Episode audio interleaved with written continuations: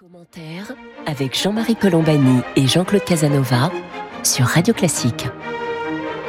Bonjour et bienvenue dans Commentaire. Jean-Claude Casanova et moi-même, nous sommes heureux de vous retrouver pour cette conversation hebdomadaire qui va porter aujourd'hui sur euh, l'état de la campagne électorale française, c'est-à-dire la préparation de l'élection présidentielle qui s'approche à grands pas. Et nous avons aujourd'hui pour nous éclairer le secours de Frédéric Dabi, qui est directeur euh, de l'IFOP. Et merci Frédéric d'être avec nous. Bonjour. Et avec vous, nous allons essayer d'y voir un petit peu clair parce que euh, c'est une campagne assez assez paradoxale parce qu'on lui reproche beaucoup à cette campagne de ne pas aborder les grands sujets euh, et d'être cantonné à, je dirais, des, soit des petites anecdotes, soit des, ce que Michel Rocard appelait la, la course de chevaux. Euh, c'est-à-dire on pointe un demi-point ici, un demi-point de moins là, sans, trop de références aux, aux, grandes questions que le pays va devoir affronter, sans même que les candidats eux-mêmes ne semblent s'en préoccuper, se préoccupant davantage de thèmes qui sont les leurs ou qu'ils veulent essayer d'imposer plutôt que ceux que l'opinion voudrait plutôt voir mettre en avant. On va vérifier tout ça avec vous, Frédéric, mais peut-être avant toute chose, pouvez-vous nous dire, d'abord nous éclairer sur euh, ce que vous faites, c'est-à-dire vous êtes, euh, vous faites un, un sondage quotidien qui s'appelle un rolling, c'est-à-dire que tous les jours vous vous donnez des résultats d'intention de, vote de premier tour.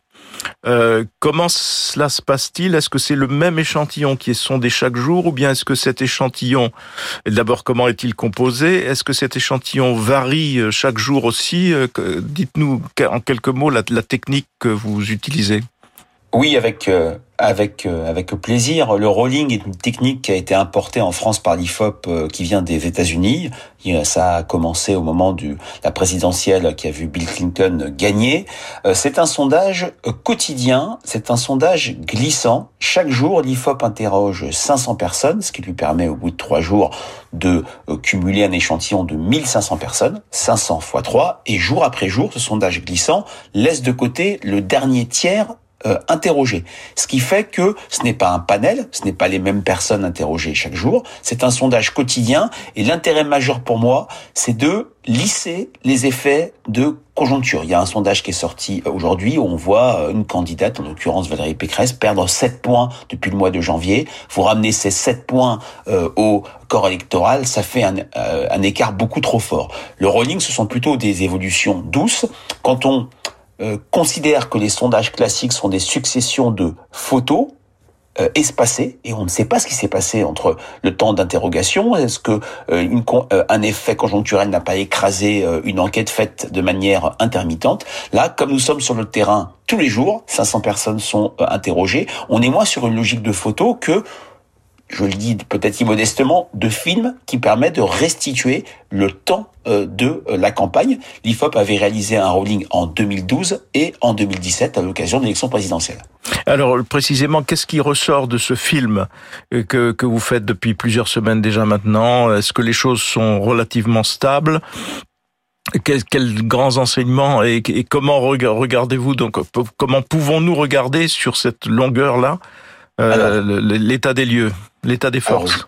Oui, euh, je tire trois enseignements de ce mois de rolling. Ça a commencé le 10 janvier, donc c'est cinq semaines.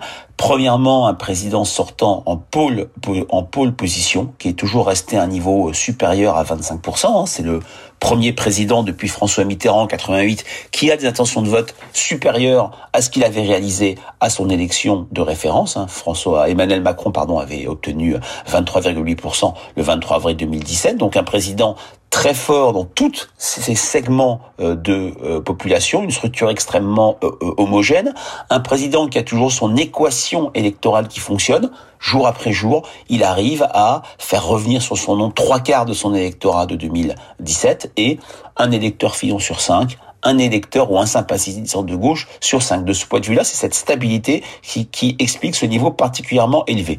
Deuxième enseignement pour moi, Jean-Marie, c'est une incertitude une incertitude jamais vue pour la deuxième place, puisque dans notre enquête du 17 février, entre Valérie Pécresse, Marine Le Pen et Éric Zemmour, il n'y a que un point à un point et demi d'écart, donc dans la marge d'erreur. Aujourd'hui, dire de manière euh, péremptoire qui sera au second tour face à Emmanuel Macron est très peu aisé. Ce n'était pas le cas en 2017, où dès février, euh, Emmanuel Macron et Marine Le Pen étaient plutôt bien placés pour se qualifier. Encore moins le cas en 2012, où dès le mois de janvier, euh, le rapport de force était dominé par François Hollande et par Nicolas euh, Sarkozy.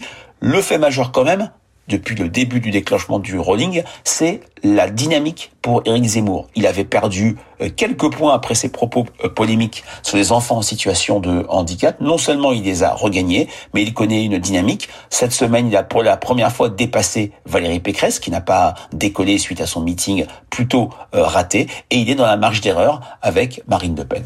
Troisième enseignement, et j'en aurais fini, c'est l'état historiquement bas de la gauche. Le total l'attention de vote du bloc de gauche ne dépasse jamais 25%.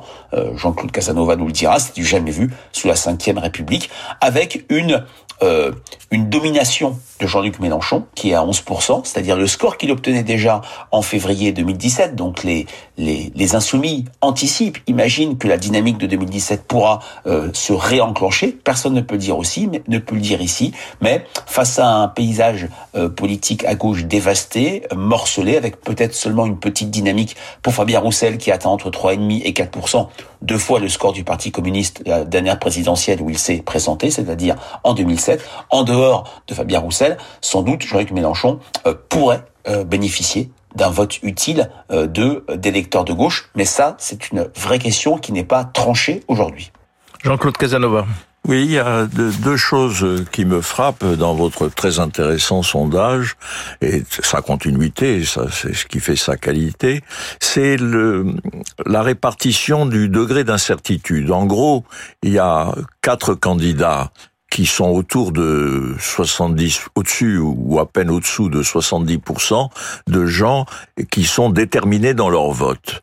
Et tous les autres candidats, notamment les candidats de gauche, n'ont de détermination que de déterminer qu'environ 40% des intentions de vote. Autrement dit, il y a une, il me semble qu'il y a une fluidité beaucoup plus importante à gauche qu'à droite, si on, on additionne, si on met Macron, Macron étant au centre, les trois autres étant à droite. Donc, euh, est-ce que d'après vous, cette indétermination a une signification? Est-ce que, est-ce qu'à l'intérieur de ces indéterminés, qui sont très nombreux, donc pour euh, Mélenchon, pour tous les candidats de gauche, Hidalgo, etc., est-ce que cette indétermination a une a une explication? Est-ce qu'on peut déterminer qui est indéterminé et pourquoi? Frédéric oui, je partage votre point de vue, Jean-Claude. Je suis également frappé par la faible sûreté du choix de beaucoup euh, d'électorats. On aurait pu citer aussi l'électorat de droite. Valérie Pécresse a un tiers de personnes qui pourraient encore changer d'avis, ce qui est beaucoup pour euh, un candidat, une candidate euh, de droite. Ce qui, je, je relis cette indétermination, comme vous le dites, cette faible sûreté du choix à l'offre électorale, à cette tectonique des plaques qui fait que beaucoup de candidats présentent de faibles différences programmatiques, euh, présentent euh, une faible logique de distinction. C'est vrai qu'on peut imaginer des candidats qui vont hésiter jusqu'au bout, bout entre un vote Jadot et un vote Hidalgo, entre un, vote Roussel et un vote Mélenchon, entre un vote euh, Taubira, si Christiane Taubira va jusqu'au bout, et un vote Hidalgo, tout cela fait que l'indétermination peut rester très élevée. Il y a un cas euh, historique que vous avez sans doute en tête, qui concerne la droite, c'est en 95, deux candidats très proches sociologiquement et de manière programmatique, à savoir Jacques Chirac et Édouard Balladur, jusqu'au bout de la campagne, il y a des hésitations entre eux, ce qui fait qu'au final, personne ne voit arriver, quand je dis personne, c'est les instituts de sondage, les enquêtes, personne ne voit arriver une dynamique Jospin qui arrive en tête. Donc cette fluidité à gauche se retrouve parfaitement à droite, avec comme barycentre, si je puis dire, Éric Zemmour, puisque l'indétermination est très forte entre l'électorat Le Pen et l'électorat Zemmour, et de l'autre côté, entre l'électorat Pécresse et l'électorat Zemmour. Si on veut finir ce, ce panorama, il faut pas oublier l'hésitation très forte d'électeurs Pécresse vers un vote Macron. Si on tire euh, le scénario vers les élections européennes. C'est ce qui avait coûté terriblement cher à François-Xavier Bellamy. Son 8,5%, c'est lié à une logique où en fin de campagne, des électeurs de droite sont allés d'un côté chez Macron, sur la liste Renaissance, et de l'autre vers la liste Bardella. Alors on, peut comprendre d'ailleurs la, la relative proximité qu'il peut y avoir et dans l'hésitation donc entre un vote Macron et un vote Pécresse, on le comprend moins s'agissant de l'hésitation entre un vote Pécresse et un vote Zemmour. Euh, comment expliquer cette euh, proximité, je crois, d'à peu près 20% de, de, de, de, de l'électorat actuel dans les intentions de vote d'Éric Zemmour qui, proviendrait de, de l'électorat qui était celui de François Fillon il, y a, il, y a, il y a cinq ans. Comment expliquer ce, cette, cette proximité J'allais vous le dire, euh, Jean-Marie, euh, la réponse, c'est l'électorat Fillon, qui était un électorat, vous vous en souvenez, euh, qui était extrêmement homogène, structuré. Et eh ben cet électorat, tout au long du quinquennat, il a explosé en deux puis en trois. En trois, puisque dans toutes nos enquêtes quotidiennes du rolling IFOP fiducial, euh, Valérie Pécresse n'arrive à capter que 50% de l'électorat Fillon, et elle a, face à ces 50%, entre 20 et 25% qui choisissent Emmanuel Macron, et ça ne vient pas de la campagne présidentielle. Hein. La poutre, si je puis dire, a travaillé dès le début du quinquennat avec la nomination euh, d'Édouard Philippe, avec euh, des réformes euh, qui ont acté ce que j'avais appelé la Sainte Alliance LR-LREM, c'est-à-dire une convergence de vues entre sympathisants de droite et sympathisants en marche sur les réformes dont le pays avait besoin.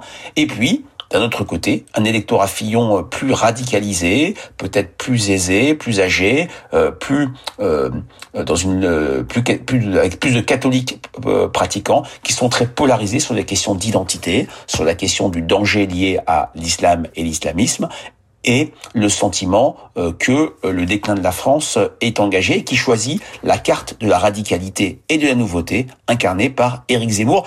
Ce qui fait que dans cet électorat-là, cette hésitation dans l'électorat Fillon, Pécresse, Zemmour, on retrouve beaucoup de monde. Jean-Claude Casanova? Oui, comment expliquez-vous le très faible score euh, de Madame Hidalgo? Est-ce qu'il est possible, parce que ça serait une révolution politique d'une certaine façon, une retour, un retour avant Mitterrand, que le candidat communiste dépasse le candidat socialiste? Oui, c'est vrai que ce serait un retour hanté, euh, hanté congrès d'Épinay, euh, puisque la dernière fois qu'un candidat communiste a dépassé un candidat socialiste ou euh, SFIO à la présidentielle, c'était en 1900. 69 avec Jacques euh, Duclos. Euh, bon, aujourd'hui, on ne sait pas ce qui sera en tête entre les deux. Euh, c'est vrai que la campagne d'Anne Hidalgo connaît de multiples difficultés. D'abord, la marque socialiste est une marque qui tient encore le choc à l'échelle locale, mais qui s'est complètement évaporée à l'échelle nationale. Hein, on l'a vu depuis la présidentielle et le score catastrophique de Benoît Hamon. Il y a une peut-être une partie de parisianisme qui fait qu'Anne Hidalgo est et si je puis dire euh, euh, peu audible. Et puis oui, il y a une question euh, d'émetteur. Vous connaissez la phrase de notre ami et regretté Jean-Luc Parodi, hein, ce que tu es est si fort qu'on n'entend plus ce que tu dis. C'est vrai que l'image très contrastée, pour ne pas dire très abîmée d'Anne Hidalgo, l'empêche de développer euh, ses propositions. J'avais été frappé des commentaires très laudatifs lorsqu'elle avait assisté, elle avait participé au au colloque sur le logement organisé par la Fondation euh, Abbé Pierre. À la différence de Christiane euh, Taubira, elle avait particulièrement convaincu euh, les personnes qui étaient présentes sur ses propositions sur le logement. Ça n'a pas transpiré du tout, car il y a cette, il y a cette, il y a cette logique, je dirais, de, de, difficulté à, à, imprimer qu'à toute la gauche. Hein. Yannick Jadot est dans la même situation avec lui la gêne d'une candidate bis, à savoir Sandrine Rousseau, qui l'empêche fortement de développer une relation, une la fameuse rencontre avec les Français. C'est une situation de difficulté qui touche toute la gauche. Et je ne parle pas de Christiane Taubira qui avait dit en décembre je ne serai pas une candidate de plus. Et force est de constater que les Français et les Français de gauche lui reprochent, avec des scores très faibles, entre 2 et 2,5, d'être qu'une candidate de plus. Jean-Marie Colombani et Jean-Claude Casanova sur Radio Classique.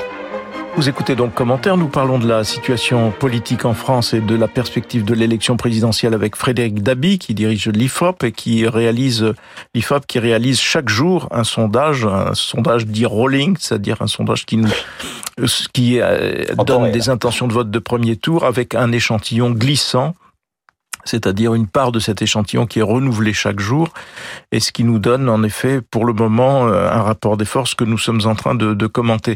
Donc euh, Frédéric, vous étiez en, vous parliez là de, la situation à gauche. Nous avons auparavant parlé de la situation de l'hésitation entre Zemmour et, et entre Éric Zemmour et Valérie Pécresse pour une partie de l'électorat, notamment celui qui vient de, de l'électorat de François Fillon. Est-ce que à vos yeux il y a un, thème structurant ou, ou un deux thèmes dont on se dit, voilà, c'est au fond au bout de, au bout de la route, c'est sur ces thèmes-là que la décision va se faire. D'entrée de jeu, Éric Zemmour avait posé la question de l'identité, de l'immigration, en jouant sur, j'allais dire, le, le, cœur de son business. Son cœur business, c'est le rejet de non seulement des musulmans, mais le rejet des gens d'origine nord-africaine, ainsi de suite. Euh, puis euh, Valérie Pécresse ensuite a installé, a essayé d'installer plutôt des thèmes régaliens classiques sur les thèmes de l'autorité. Euh, et puis les Français ont semblé, eux, vouloir se tourner vers des préoccupations de pouvoir d'achat. Donc comment, comment regarder cela, euh, Frédéric Dabi? Oui, bah votre récit reflète ce que les Français nous disent. Je suis frappé de voir que quelques semaines du vote, la campagne n'a pas encore trouvé sa thématique structurante. En 2007, c'était très euh, vite installé la question du travail, du travailler plus pour gagner plus. En 2012, c'était l'antisarkozisme qui structurait euh, la campagne et la question d'éducation portée par François Hollande. En 2017, c'était euh, le dépassement euh, des euh, clivages euh, via Emmanuel Macron. Là, quand on interroge les Français sur leurs déterminants du vote, on a des, des résultats assez homogènes et resserrés entre la santé. N'oublions pas que ça a été le premier enjeu avant même la crise, la crise Covid, le pouvoir d'achat bien sûr, qui pourrait devenir, et c'est ma pente, le thème structurant, car le retour des propos sur l'inflation, sur la vie chère, ce qui a mobilisé les gilets jaunes en leur temps, devient très fort dans le discours euh, des Français, mais il y a également les thématiques effectivement euh, identitaires. Elles ne sont pas au cœur de la campagne, mais elles sont très fortement mobilisées par l'électorat de droite extrême, c'est-à-dire Le Pen, Zemmour, Dupont-Aignan. L'électorat de droite extrême, quand on les additionne les uns après les autres, euh, on atteint des sommets. Je veux dire, on dépasse les 30%. Et c'est quand même une, particularité française, Frédéric Dabi, parce que ailleurs en Europe, c'est plutôt, c'est plutôt un recul. Et donc en France, par, par contre, on a vu s'installer ce, ce, pourcentage qui paraissait totalement improbable il y a seulement quelques années. Frédéric Dabi. Oui, effectivement, le total de droite extrême euh, dépasse dans euh, notre enquête, par exemple, euh, d'hier, 34%. 34%. Alors, il vient pas de, il n'est pas euh, arrivé ex nihilo, puisque on, se souvient qu'en 2017, l'addition euh, du Dupont-Aignan, Le Pen, euh, Asselineau de passer des 27-28%. Là, il est particulièrement élevé, c'est particulièrement, c'est très euh, étroitement lié à la percée euh, d'Éric Zemmour et sa force à Éric Zemmour, ce qui explique que je le considère plus en dynamique, par exemple, que Marine Le Pen, même si Marine Le Pen a, des, a vraiment bénéficié de gains d'image et d'un rétablissement de son image qui peut la mettre en bonne position. La dynamique Zemmour provient de sa capacité à avoir deux sources électorales. Comme le disait un, euh, un leader des Républicains, il a deux robinets pour remplir sa baignoire électorale, si je puis dire. C'est-à-dire un robinet Fillon, où chaque, jour dans notre enquête, euh, du rolling, il prend, il capte entre 20 et 25% d'électeurs Fillon et un, euh, une source, Le Pen 2017, qui parfois monte à un tiers de cet électorat Le Pen, quand bien même euh, je suis frappé de voir la, la distinction de plus en plus forte sociologique entre l'électorat Le Pen et l'électorat Zemmour. Jean-Claude Casanova.